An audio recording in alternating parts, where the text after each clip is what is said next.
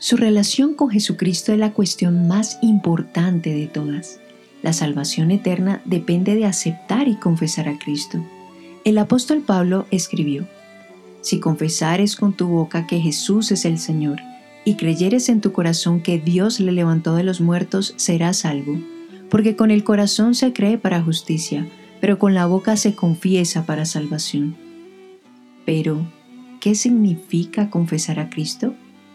¿Qué implica la confesión pública de fe en Cristo? Estas y otras preguntas serán tratadas en esta serie de mensajes. Nuestra meta es que usted llegue a confesar a Cristo, para la gloria de Dios y para su felicidad eterna. Hoy meditaremos juntos a la luz de su palabra. No todas las organizaciones que se llaman iglesias son iglesias verdaderas. Algunas iglesias no están sometidas a la Biblia como palabra de Dios y a Cristo como Dios que vino en persona. Algunas no enseñan el arrepentimiento y la fe bíblicas. Algunas iglesias la escritura dice que son sinagogas de Satanás. La pregunta es cómo podemos identificar una iglesia verdadera. Cualquier iglesia digna del nombre de cristiana debe ser fiel al Señor en doctrina, en enseñanzas, en vida, recordando que solo la doctrina verdadera dirige la santidad verdadera de toda nuestra vida. Les habla el pastor Andrés Espinosa y hoy me acompaña el pastor Javier Muñoz. Javier, ¿cómo estás? Bien, gracias Andrés. Gracias por la invitación de nuevo. Edison, que Tavares también me acompaña en este día. Edison, ¿cómo estás? Muy bien, Pastor Andrés y Pastor Javier, gracias de nuevo por la invitación y saludos a los hermanos que escuchan nuestros estudios. Hermanos, vamos a comenzar preguntándonos cómo identificar una iglesia verdadera. Hay muchas personas que tal vez sí ya se han convencido de que necesitan una iglesia, necesitan crecer en una iglesia, necesitan realmente servir y adorar con una iglesia. Pero ¿dónde encontrar una iglesia realmente que yo entienda que sea una iglesia saludable, una iglesia que según la escritura sea verdadera? Entonces vamos a, ver este tema de, dos maneras. Primero vamos a hablar de la doctrina y luego hablar de la vida de una iglesia. Vamos a comenzar hablando de la doctrina. ¿Cómo, ¿Cómo identificar si estoy en una iglesia con una doctrina correcta? ¿Hay características que yo puedo observar para saber que estoy en un lugar correcto?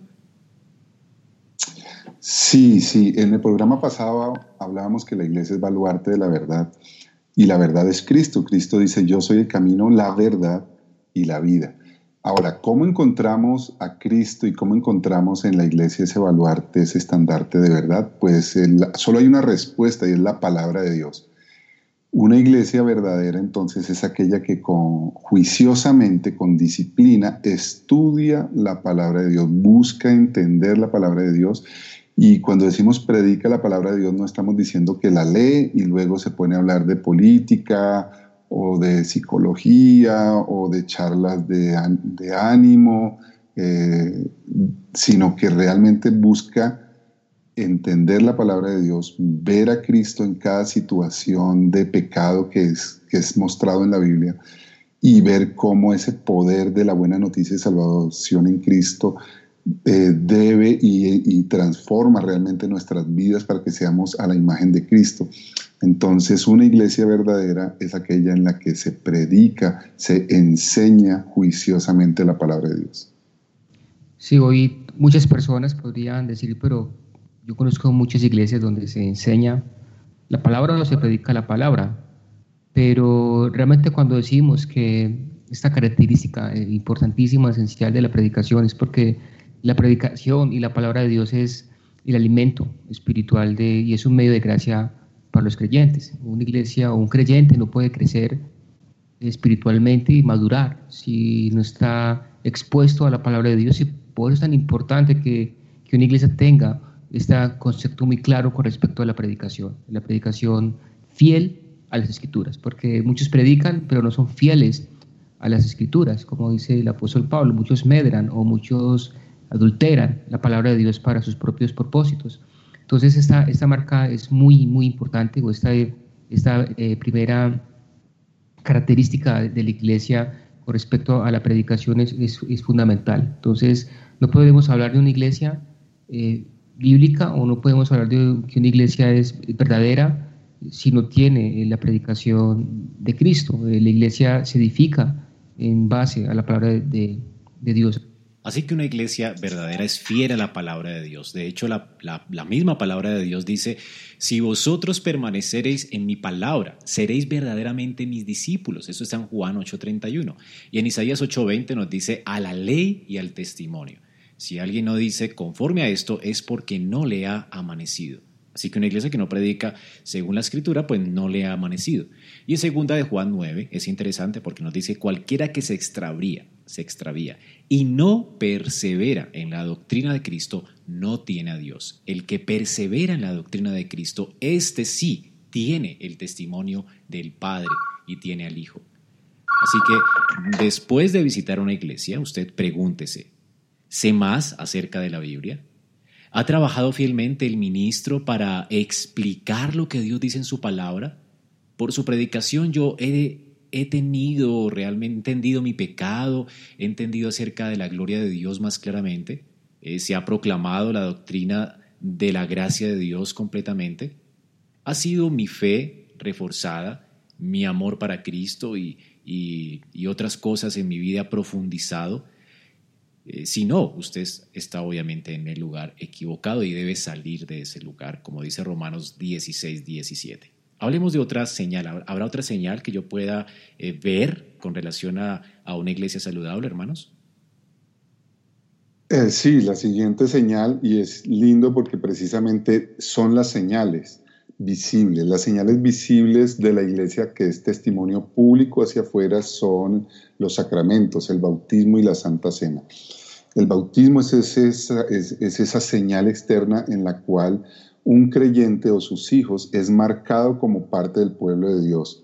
Da testimonio de que desde ese momento el Espíritu Santo ha hecho en su vida el milagro de darle nueva vida y ahora forma parte de la ciudadanía del reino de los cielos. Y la segunda es el sacramento de la Santa Cena y es que es marcado con la sangre del Cordero, está siendo alimentado continuamente en su fe por lo que Cristo ha hecho y ambas están muy estrecha y lindamente conectados con la palabra de Dios porque los sacramentos tienen poder para alimentar nuestra fe, para darnos certeza y seguridad de la salvación y nutrirnos y capacitarnos para servir a Cristo, para obedecerle, pero todo eso lo hace por medio de la palabra. En el caso de la Santa Cena, por ejemplo, podemos ver cómo este sacramento es el clímax de, de, la predicación, porque estamos predicando a Cristo en, la palabra de Dios y luego tendremos el, tiempo de la Cena del Señor, que es mostrar cómo Cristo realmente cumple todas las expectativas, todas las promesas, cómo Cristo es la solución a todos los problemas de los cuales hemos estado hablando durante el sermón, de tal manera que viene a ser eh, la parte suprema, la parte más maravillosa y manifiesta de la obra de Cristo que estamos predicando en ese momento. En relación con la anterior, cuando hablábamos de que la predicación de la palabra de Dios y la Biblia como el fundamento principal para una iglesia verdadera, las mismas escrituras entonces nos enseñan que eh, se deben administrar esos, esos sacramentos de la cena y el bautismo de la iglesia.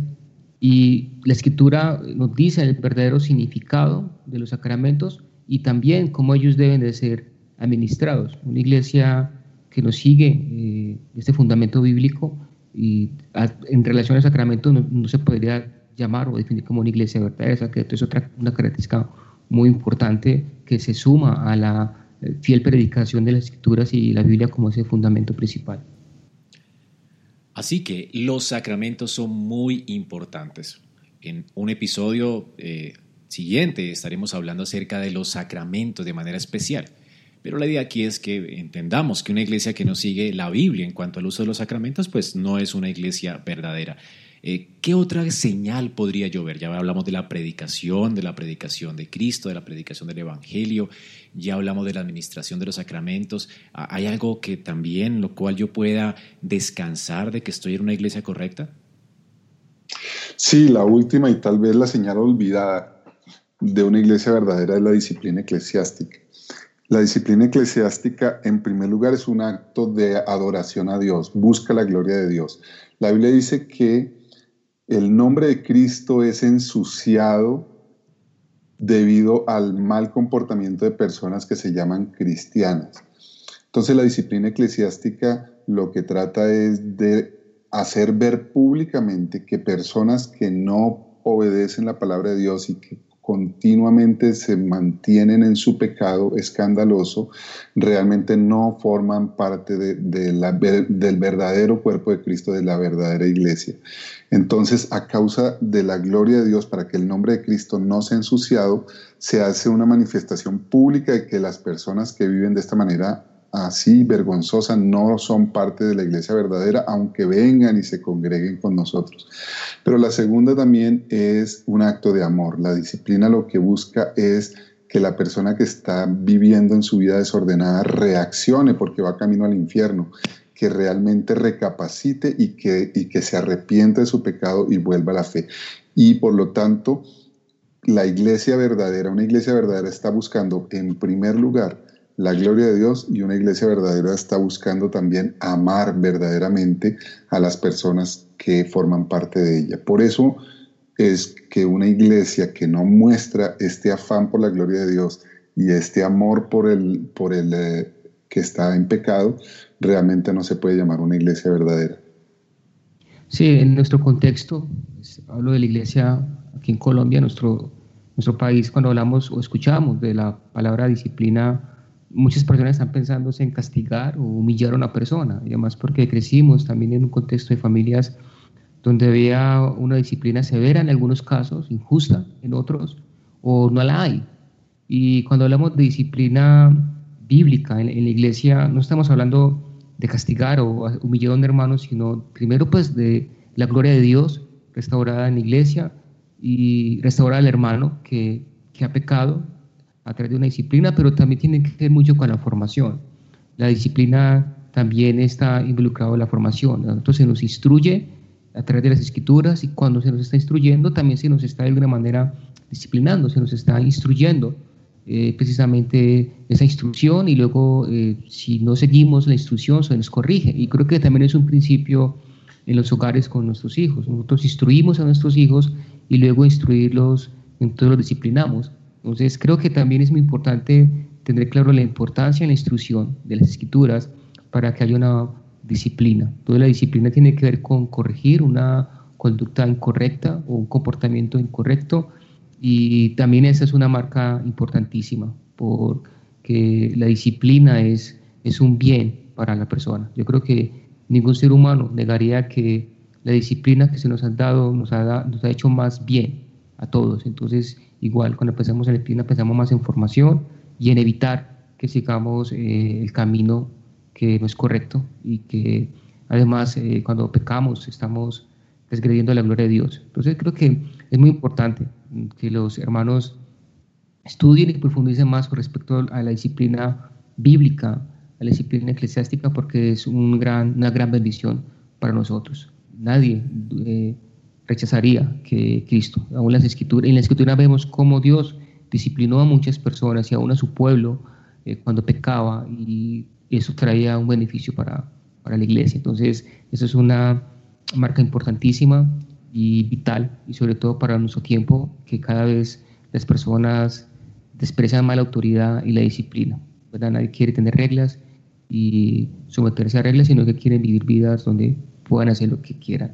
Y nosotros tenemos un Dios y Cristo es el que gobierna la iglesia, Cristo es el que eh, tiene en control su iglesia y le ha dado todos los fundamentos para que la iglesia tenga una vida eh, clara y entonces si no vive de acuerdo a Yonitas, entonces la disciplina. Entonces es una marca importantísima. Bueno, la escritura, estimado oyente, nos dice que tal vez la disciplina es algo, una marca que está ligada a la comunión del pueblo de Cristo, a la Santa Cena. Pablo nos dice en 1 Corintios 5, así que celebremos la fiesta no con vieja levadura, ni con levadura de malicia, de maldad, sino con pan y sin levadura de sinceridad y de verdad. Os he escrito por carta que no os juntéis con los fornicarios, no absolutamente con los fornicarios de este mundo, o con los avaros, o con los ladrones, o con los idólatras, pues en tal caso sería necesario salir del mundo.